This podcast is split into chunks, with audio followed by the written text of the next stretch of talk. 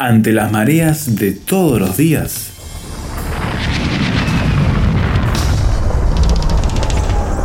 Llegamos a tierra firme.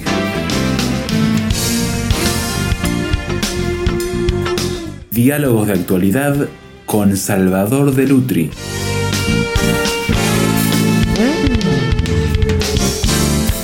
No nos representan, que se vayan todos.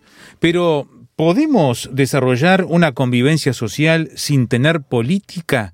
sin tener políticos, sin tener quienes desarrollen el arte de gobernar la cosa pública de manera ordenada y con poderes establecidos de manera correcta? Salvador, esta es una cuestión que escuchamos cada vez que hay una crisis y la crisis parece permanente en América Latina y varios lugares del mundo en que todos parece que en cierto punto llegan, la, el problema son es la clase política que tenemos. Hay que sacarlos a todos del medio. Pero ¿es eso una solución real? Bueno, no, no es una solución real. Tal vez la frase es eh, consecuencia del hartazgo, claro. ¿no? Eh, pero no es una solución real. La palabra política sale del título de una obra de Aristóteles que se llamaba justamente Política, ¿no? Y política viene de polis, de ciudad, son los asuntos de la ciudad. Lo que quiere decir que cuando Aristóteles dice el hombre es un animal político, está diciendo que el hombre es un animal que vive en sociedad. Y la verdad es que no, que somos un animal político, por así decirlo, en, el, algunos, más animales que otros, pero, pero somos políticos, ¿no? Es decir, eh, necesitamos orden para vivir en sociedad. Entonces, podemos decir que se vayan todos y quién, y después cómo organizamos todo. Porque si hay que organizar algo, allí entra siempre el factor política, porque polis es eso, es el orden de la ciudad. No se puede concebir al hombre aislado, ni, de, ni Dios lo concibe así. Él dice, no es bueno que el hombre esté solo, quiere decir que estamos hechos para vivir en comunidad. Ahora sabemos que cuando se encuentran dos hombres son dos formas de pensar, cuatro hombres son cuatro formas de pensar.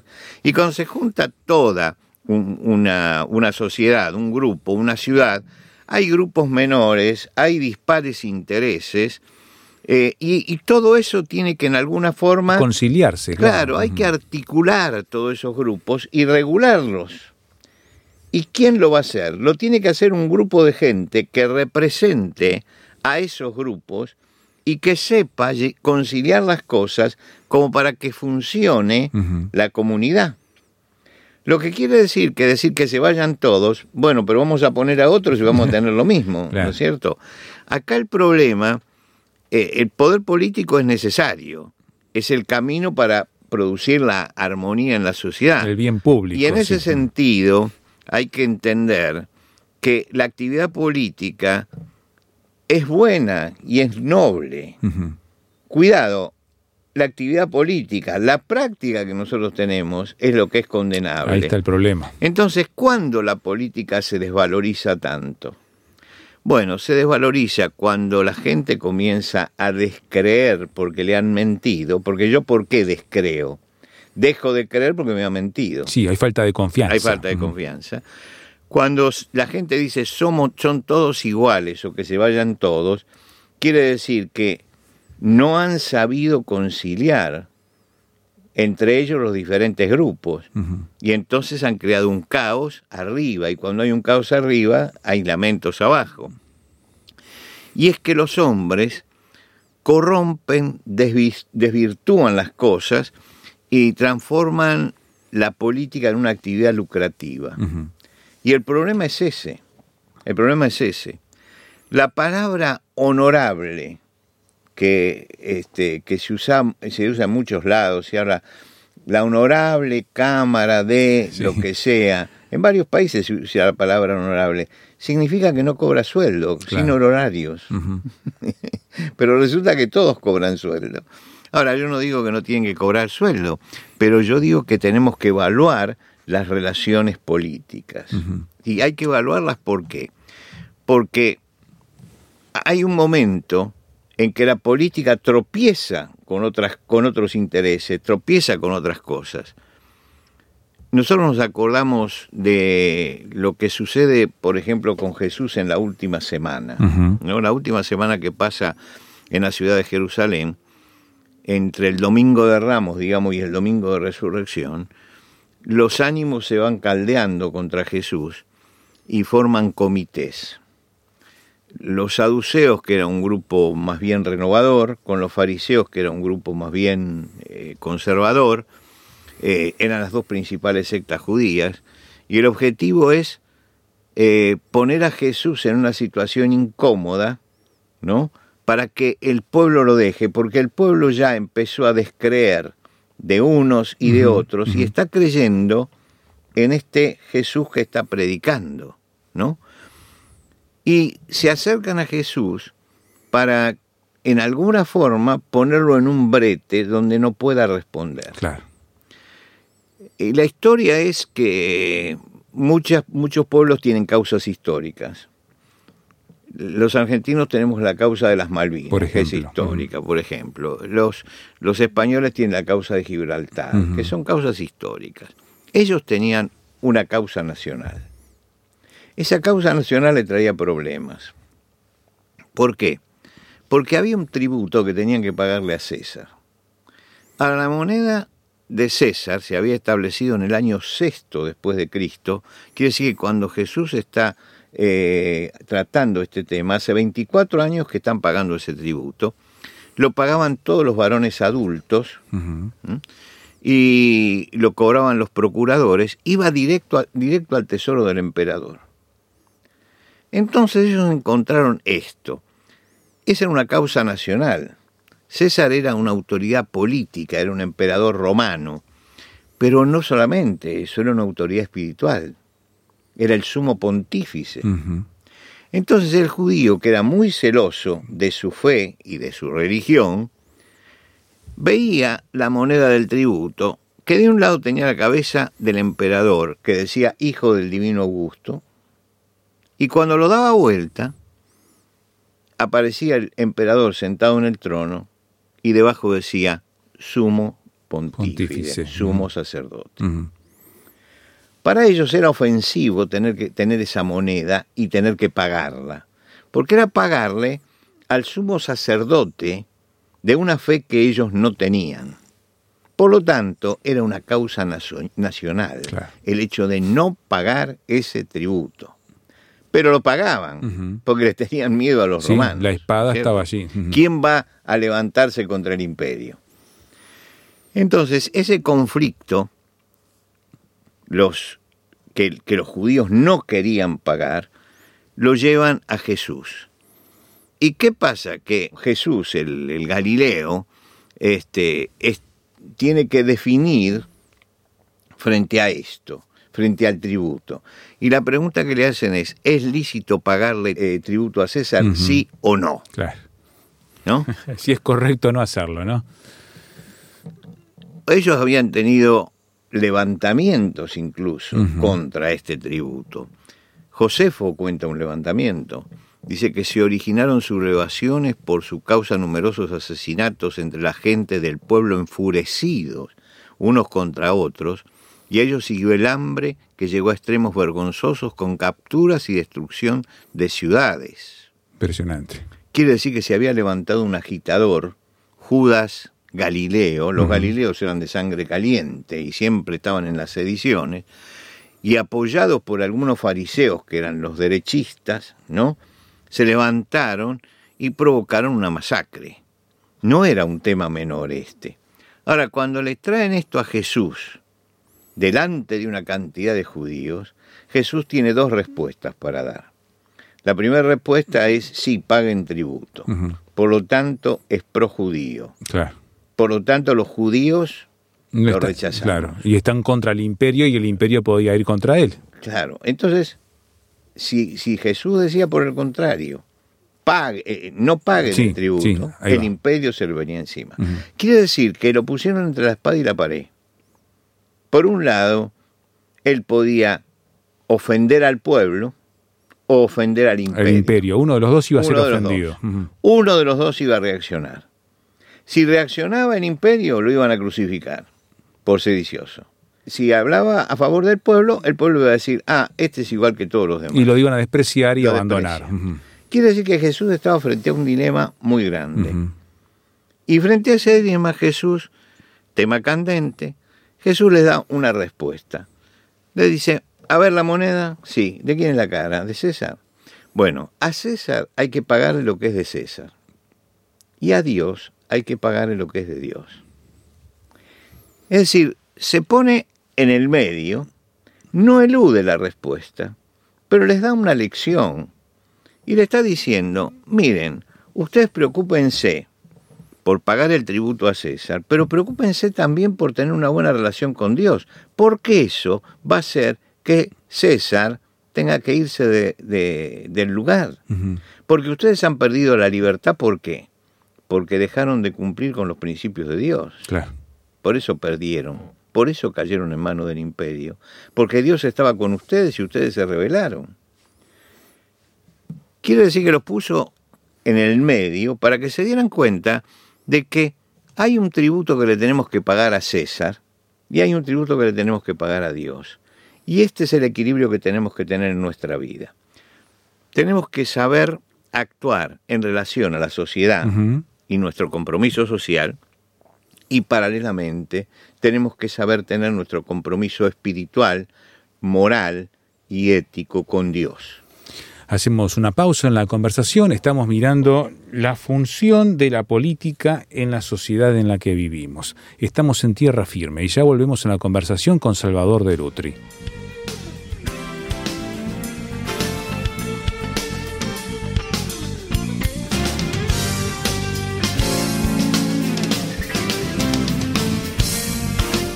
Vuelva a escuchar estas conversaciones y otros temas con Salvador de Lutri en Tierra Firme. Súmese a la discusión, aporte su punto de vista y comparta estos contenidos en sus redes sociales. Todo nuestro sitio web tierrafirmertm.org. Encuentre los programas y escúchelos cuando quiera en Spotify, en el canal Tierra Firme RTM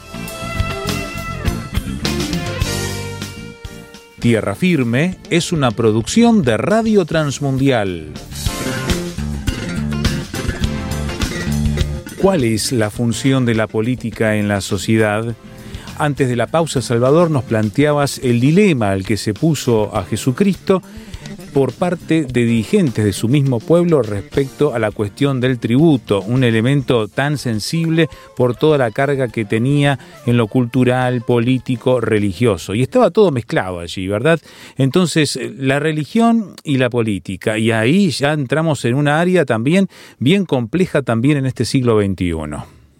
Sí, porque ¿qué función cumple uno y otro? Claro. Porque Jesús divide las aguas. Y nos ha costado muchísimo entender esto, que el político cumple una función y la política cumple una función y el religioso cumple otra función y la política y la religión cumple otra función dentro de la sociedad, ¿no? Que no son equiparables, que son complementarias. Bien. No equiparables, sino complementarias. Que hay que tener cuidado de no mezclarla porque si no dejan de ser complementarias. Entiendo. ¿No? Entonces hay que relacionar una cosa con la otra. Clarifiquemos el tema. El político a qué se dedica? A los temas terrenales. Sí. Porque es la organización social, la solución de los problemas temporales del hombre. No me viene a responder el político el tema del futuro, del más allá, de la muerte. No, no. Son las cosas terrenales en el momento. Para poder llevar a cabo sus ideas necesita poder. Y busca el poder, busca los votos. Eso es la actividad política. Buscar que los, los representados puedan tener voz a través de él en el concierto de la humanidad. Esa es la función del político. Ahora, el, el ministro religioso se ocupa de los temas trascendentes de la organización moral y ética de la persona, del individuo. Donde la ley humana no puede entrar. Claro. Y entonces trata de despertar la sed de Dios en los hombres y sacarlos de la alienación de lo material. Entonces, sobre lo eterno, sobre el problema de la muerte, sobre la esperanza, sobre la conducta, sobre la responsabilidad, sobre la justicia, un poco el eh, cómo los relacionamos en, la comunidad. Yo digo que el ministro religioso es como la voz de la conciencia. Habla de muchas cosas que son incómodas pero las habla no parado desde una fracción política, sino las habla parado desde el, el lugar que Dios le ha asignado, de la relación con Dios.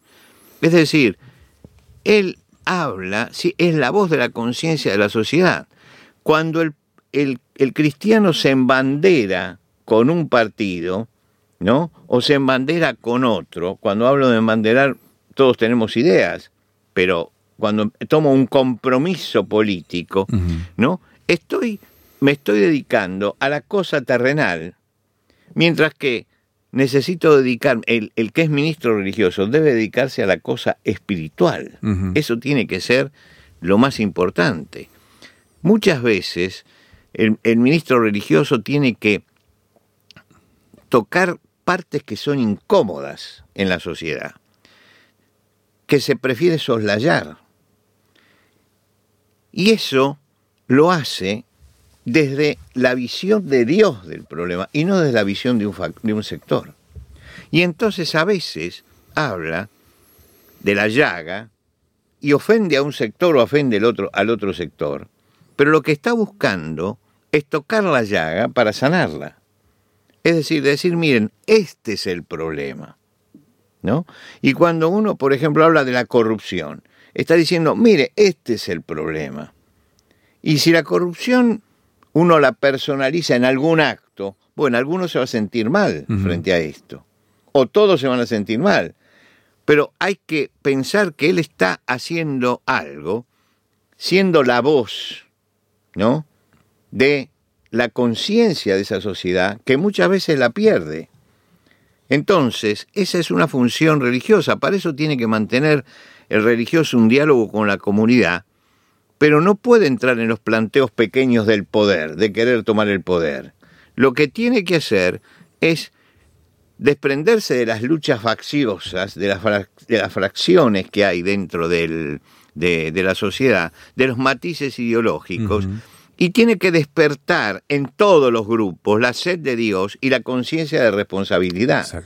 Después, la sociedad irá a la derecha o a la izquierda, o, al centro, o a donde sea, pero desde allí, si tiene conciencia de la presencia de Dios y tiene conciencia de la responsabilidad, y no tiene sed de poder, sino sed de cumplir con el deber, no interesa si es de izquierda, de derecha o de centro. No interesa. El asunto es que esa sed de Dios esté en la persona. Yo no puedo decir en ningún país, tienen que gobernar los de la derecha, tienen que gobernar los de la izquierda, tienen que gobernar, los de centro.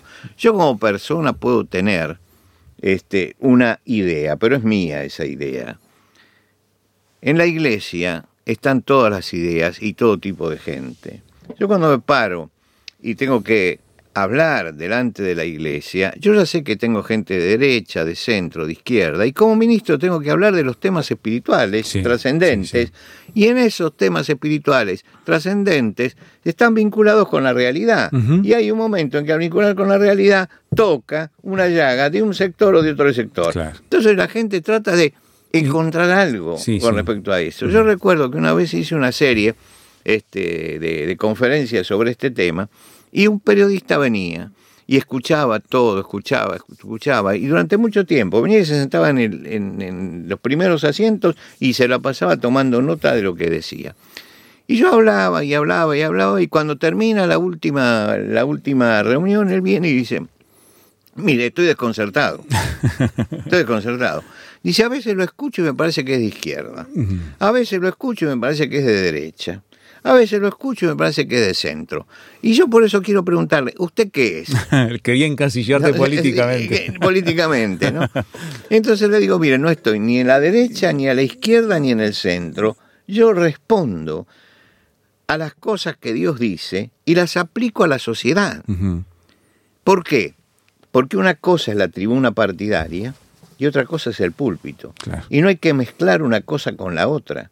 Y cuando se mezcla una cosa con la otra, se produce siempre un cortocircuito, se produce siempre un problema. Es como si nosotros juntamos los dos cables, el positivo y el negativo, y los juntamos, vamos a producir una explosión. sin duda. Yo creo que hay una cosa en la que tiene que centrarse la religión. Ya todos sabemos a quién tiene que centrarse la política, que es en el bienestar colectivo, general. Esa es la misión. Nosotros tenemos que, eh, en nuestra sociedad, despertar, generar debates en medio de la crisis moral.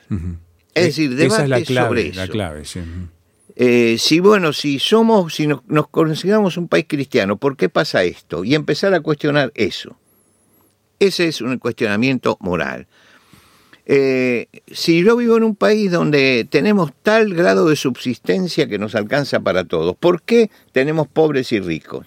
Claro, acá empiezan cuando dicen, bueno, es de izquierda, es de derecha. No, está tratando de hablar a la conciencia de la gente acerca de la realidad. Si estamos viendo cómo se destruye la creación de Dios y se producen innecesarios desequilibrios ecológicos que afectan a todos, porque se usa la tecnología para ganar dinero únicamente. Levanto la voz por eso. ¿Por qué? Porque soy ecologista. No, porque soy cristiano. Que eso es lo que la gente no entiende. No entiende. Simplemente porque vengo defendiendo eso desde siempre. A veces se justifican y promocionan conductas inmorales. Se justifican y promocionan esas conductas. Ahí el ministro religioso tiene que levantar la voz y tiene que decir lo que pasa. No intentar mandar, pero orientar y decir, mire, por este camino vamos a llegar a esto. ¿Por qué? Porque tiene una visión desde un lugar más alto, y en esto no lo digo con, como si estuviera en un lugar de orgullo, pero él está mirando desde la autoridad de Dios, qué es lo que Dios dice, no lo que Él dice. Los medios de difusión muchas veces se convierten en cloacas que descargan toda la infección sobre la gente. Bueno, alguien tiene que levantar la voz para esto, para decir, no, mire, los medios de difusión tienen que educar también en lo que hacen. Y entonces, desde el vocabulario hasta los temas que tratan, tienen alguna forma, que son medios de difusión general, ¿no? Tienen en alguna forma que tratar de encontrar un buen rumbo para toda la sociedad. Ahora después, las cosas particulares que vayan y... Seguro. ¿No es cierto? pero discutan en los ámbitos necesarios, sí. Sí. Miles de personas hoy están sufriendo por la impunidad y la perversión de la justicia y muchas veces esto en nombre del derecho, porque el derecho está mal hecho. Exacto, malas leyes. Malas leyes. Bueno, eso hay que hablarlo también. Entonces, así no se está haciendo justicia. Para eso hay quienes se dedican a, hacer las leyes, a sancionar las leyes, a, promulgar las leyes, bueno, ellos tienen que trabajar. Entonces, hay una función distinta que si se equilibra y si cada uno habla en lo suyo, ese equilibrio es la salida. Es dar a César lo que es de César y a Dios lo que es de Dios. Y quisiera que esto nos sirve a todos para reflexionar acerca de esto y sobre todo a los ministros religiosos que tengan en alto el alto ministerio que tienen de transmitir lo que Dios dice y que no se embanderen con lo de abajo. Y los que quieran hacer política, que la hagan, pero manteniendo los principios que tienen que ser respetados para que la humanidad vaya adelante. Acá hay principios eternos y esos principios no tienen que ser vulnerados. Yo creo que esto es lo mejor que cada uno cumpla su función. y cada uno diga, yo tengo que defender el asunto de César y yo tengo que defender el asunto de Dios. Ahora, yo defiendo el asunto de César como cristiano y yo defiendo los asuntos de Dios pensando en las necesidades del pueblo que está con César. Es decir, esa, allí está la conjunción. Y en ese diálogo, en esa síntesis, puede haber realmente solución para los problemas sociales.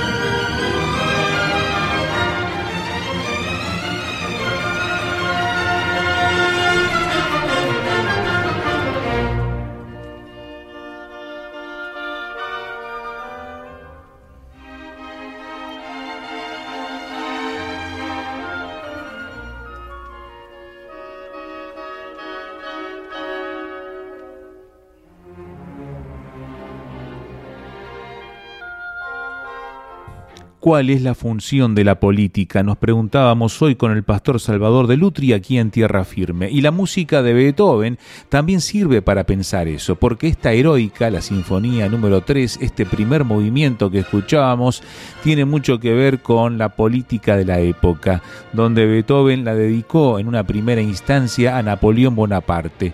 Pero el compositor borró, muy molesto, su nombre de la partitura cuando se enteró que el militar y estadista se había autoproclamado emperador traicionando todos los principios que él creía que encarnaba respecto a la Revolución Francesa.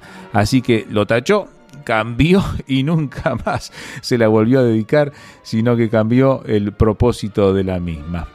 Así que la música también refleja parte de esa discusión acerca de cuál es la función de la política en la vida social. ¿Quiere usted opinar? Puede hacerlo por SMS o WhatsApp a este número signo de más 598 91 610 610. Va de vuelta. Signo de más 598 91 610 610.